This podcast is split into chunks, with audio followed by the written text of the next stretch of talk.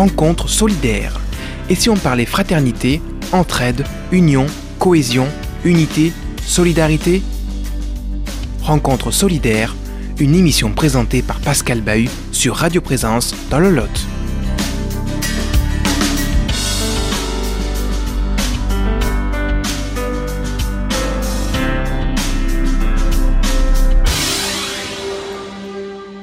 Chers amis, bonjour. Nous nous retrouvons pour un nouveau rendez-vous avec Bertrand Cormier. Et chers amis auditeurs, vous avez désormais l'habitude, avec Bertrand Cormier, nous évoquons l'encyclique Laudato Si. Nous la découvrons, nous l'approfondissons grâce à lui. Et donc, à la dernière émission, Bertrand, vous évoquiez une véritable conversion et vous aviez déjà annoncé le programme de ce nouveau rendez-vous. Est-ce bien ça? Oui, bonjour Pascal, bonjour chers auditeurs. Oui, tout à fait. Donc, j'avais annoncé le thème de la conversion écologique. Écoutons le pape numéro 14 nous en parler.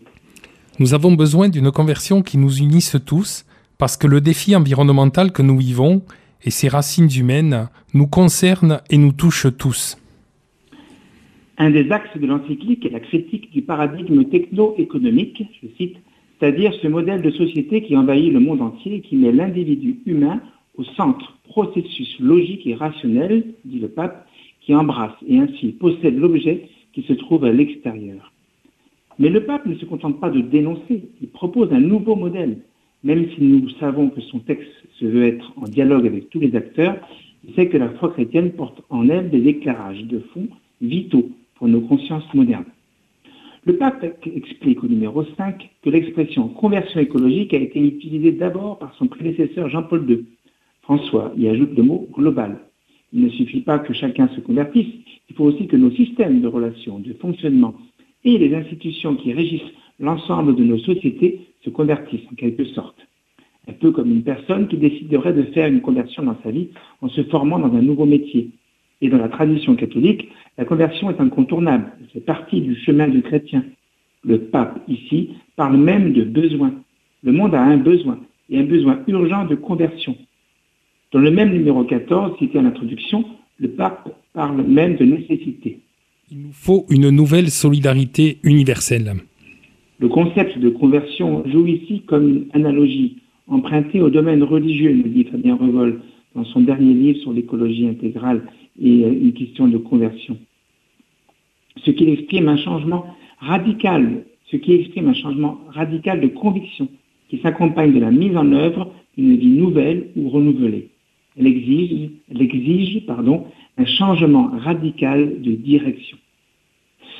Mais si le chrétien réalise ce changement de direction, si le travailleur change de métier, c'est qu'il y a un problème ou une nouvelle nécessité, un événement ou une succession d'événements, un état d'esprit qui évolue, des remises en question nombreuses, tout cela provoque à une réflexion profonde toute personne ou toute institution normalement constituée. Toujours le numéro 14, le pape reconnaît que beaucoup d'efforts pour chercher des solutions concrètes à la crise environnementale échouent, bien que nous progressions dans tous les domaines. La conversion que propose le pape doit nous unir tous. Dans une autre émission, nous verrons que le paradigme, le modèle technocratique, laisse sur le bas-côté nombre d'humains et des pans entiers de la nature, de la création. Le pape espère donc que ce nouveau modèle, qui n'est pas si nouveau pour les chrétiens puisqu'il y a la Bible, nous unissent tous. Mais comment, sachant que le mot de conversion est d'obédience religieuse, surtout dans un texte papal? Les dans le numéro 216 à 221, qui ont pour titre la conversion écologique, dans le grand chapitre 6, intitulé Éducation et spiritualité écologique. Dans ce chapitre, le pape s'adresse avant tout aux catholiques et aux chrétiens de manière plus large. Au numéro 216, il met l'accent sur ce qui peut mettre en mouvement l'ensemble de l'Église, la mystique, ce mobile intérieur qui motive le croyant et lui permet de soulever des montagnes.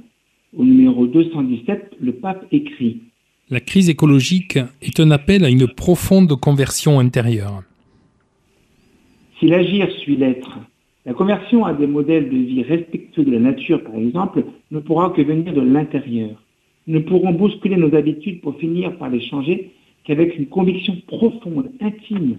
Combien d'exemples de conversion d'attitude nous pouvons repérer dans nos propres vies si nous prenons le temps, pas seulement dans le domaine de l'écologie. Pour convaincre le pape, désigne dans ce même numéro 17 certaines attitudes délétères chez les chrétiens, le pragmatisme, le réalisme et l'indifférence. Ils ont donc besoin d'une conversion écologique qui implique de laisser jaillir toutes les conséquences de leur rencontre avec Jésus-Christ sur les relations avec le monde qui les entoure. Au numéro suivant, le pape parle de conversion intégrale de la personne, car il s'agit bien de cela lorsqu'on parle de conversion. Nous ne sommes pas que dans les idées, dans l'éthique, c'est-à-dire dans des comportements quotidiens qui, de vicieux, deviennent vertueux par l'action de l'Esprit Saint en nous. Il est facile de parler et on reproche à nombre d'écologistes de beaucoup parler et même de culpabiliser. Mais il est plus difficile d'agir. La véritable conversion concerne toute la personne et est repérable dans les actes. Dans le même numéro, le Saint-Père cite les évêques australiens pour parler de réconciliation avec la création. On se convertit pour parvenir à une réconciliation avec quelqu'un. Ici, ce quelqu'un, c'est la création elle-même, qui est donc personnifiée pour une relation saine. Dès lors, comment la, détruire sans éprouver le désagréable sentiment qu'on atteint son auteur lui-même, son Seigneur et Créateur, le Père. La conversion écologique requise pour créer un dynamisme de changement durable est aussi une conversion communautaire. Dans ce numéro 219 montre, ce numéro 219 montre que le tout est supérieur à la partie, autre principe que le pape édicte, et qu'il n'est pas seulement la somme des parties, notamment en matière de vivant. Prenons l'exemple de l'enfant, qui n'est pas la simple somme de son père et de sa mère. Personne n'irait penser cela. Ainsi, le pape montre qu'il ne suffit pas que chacun se convertisse pour que tout revienne à l'équilibre sur notre planète. Les changements individuels n'auront d'incidence très limité aux personnes, à leur environnement propre. Mais tant de nos actions ont des répercussions sur l'ensemble de la planète, tant plus depuis que le modèle technoscientifique est dominant. Au numéro 220, le pape s'arrête à quelques attitudes fruits de la conversion écologique, la gratuité et la gratitude. Dans un univers technologique et matérialiste, nous ne savons plus reconnaître le don qui nous est fait, puisque nous payons. Nous avons des droits et nous nous sentons propriétaires prendre conscience que nous vivons dans un univers de dons en se baladant dans la forêt, par exemple, devrait nous pousser à remercier notre Créateur et tous ceux qui contribuent au bien de cette forêt, par exemple. Cette conversion implique aussi la conscience amoureuse de ne pas être déconnecté des autres créatures, de former avec les autres êtres de l'univers une belle communion universelle. Pour le croyant, le monde ne se contemple pas de l'extérieur, mais de l'intérieur, en reconnaissant les liens par lesquels le Père nous a unis à tous les êtres. Un autre fruit de cette conversion est la conscience amoureuse, c'est-à-dire ressentir de l'amour pour toute créature, d'abord par le fait de la réalité de son être issu de l'amour bienveillant et surabondant du Père créateur. Quand on aime, on ne blesse pas, on ne détruit pas, et on cherche le bien de l'autre, qu'il soit humain ou non. Et à la fin de ce numéro, François va plus loin encore dans la conversion écologique, citant Saint Paul et la dimension d'offrande totale, de don de soi, et non pas la domination vis-à-vis des créatures humaines, mais aussi autres qu'humaines. Et le pape de conclure cette sous-partie autour de la conversion écologique.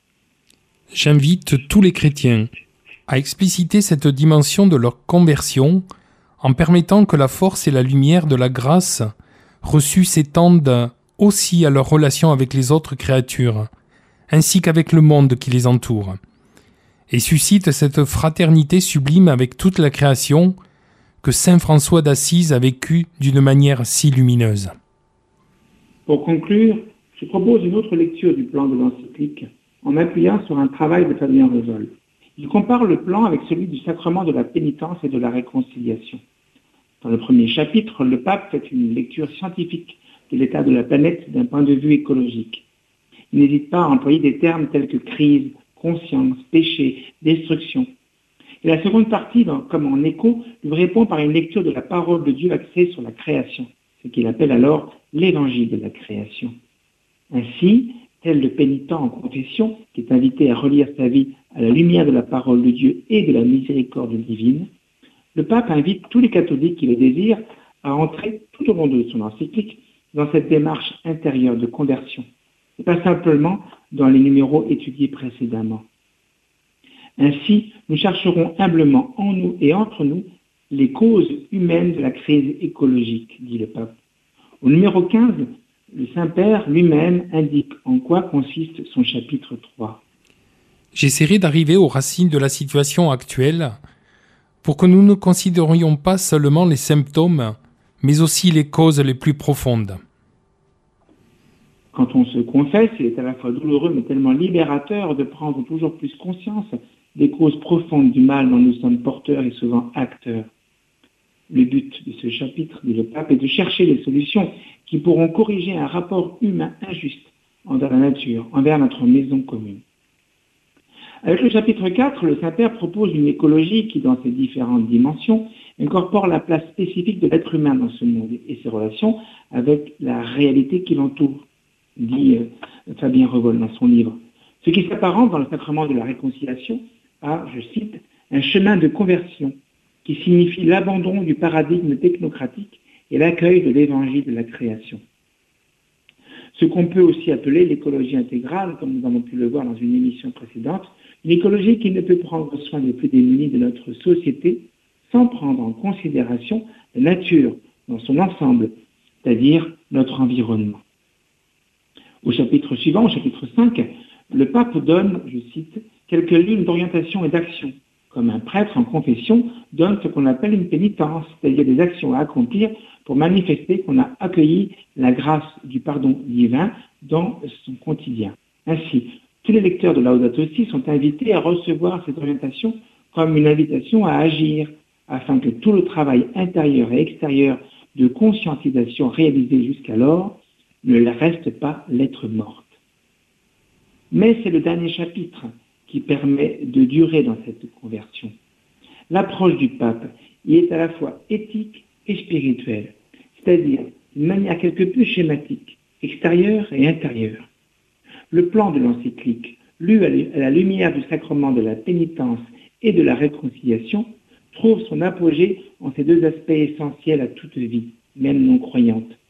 Ne ressentons-nous pas une nouvelle énergie quand un poids sur notre conscience nous est retiré Nous pouvons alors continuer le chemin. Si nous le vivons chacun dans le secret du sacrement, le pape en ce texte majeur nous y invite de manière communautaire, et même au-delà des cercles chrétiens. Car après tout, tout le monde a une conscience, non?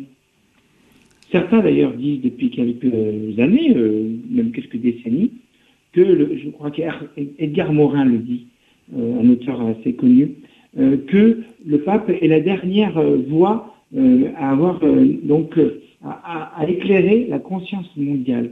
Et on voit bien que nous sommes dans une mondialisation et que donc de plus en plus d'actions ont des répercussions sur le monde entier. Ou en tout cas, nous prenons conscience de nos actes au niveau mondial. Alors, nous voyons bien que dans cette encyclique, on oscille entre des chapitres qui ne parlent pas de la foi chrétienne et des chapitres qui parlent de la foi chrétienne, notamment les chapitres 2 et les chapitres 6. Donc le pape, finalement, certes, s'adresse aux chrétiens parce que c'est une encyclique, mais à travers cette encyclique, et c'est une des grandes nouveautés euh, de, ce, pape, il veut s'adresser à tous. Merci à vous, euh, Bertrand Cormier. Euh, de là où vous êtes, à votre place, vous aussi, de nous éclairer sur cette encyclique et de nous, éclairer sur ce qui peut nous interpeller aujourd'hui sur cette dimension-là. On se retrouve avec vous très bientôt pour une nouvelle émission. Encore merci. Votre émission donc revient la semaine prochaine. En attendant, restez fidèles au programme de Présence FIJAC. Aimez les gens et portez-vous bien. rencontre solidaire. Et si on parlait fraternité, entraide, union, cohésion, unité, solidarité? Rencontre solidaire, une émission qui vous a été présentée par Pascal Bahut.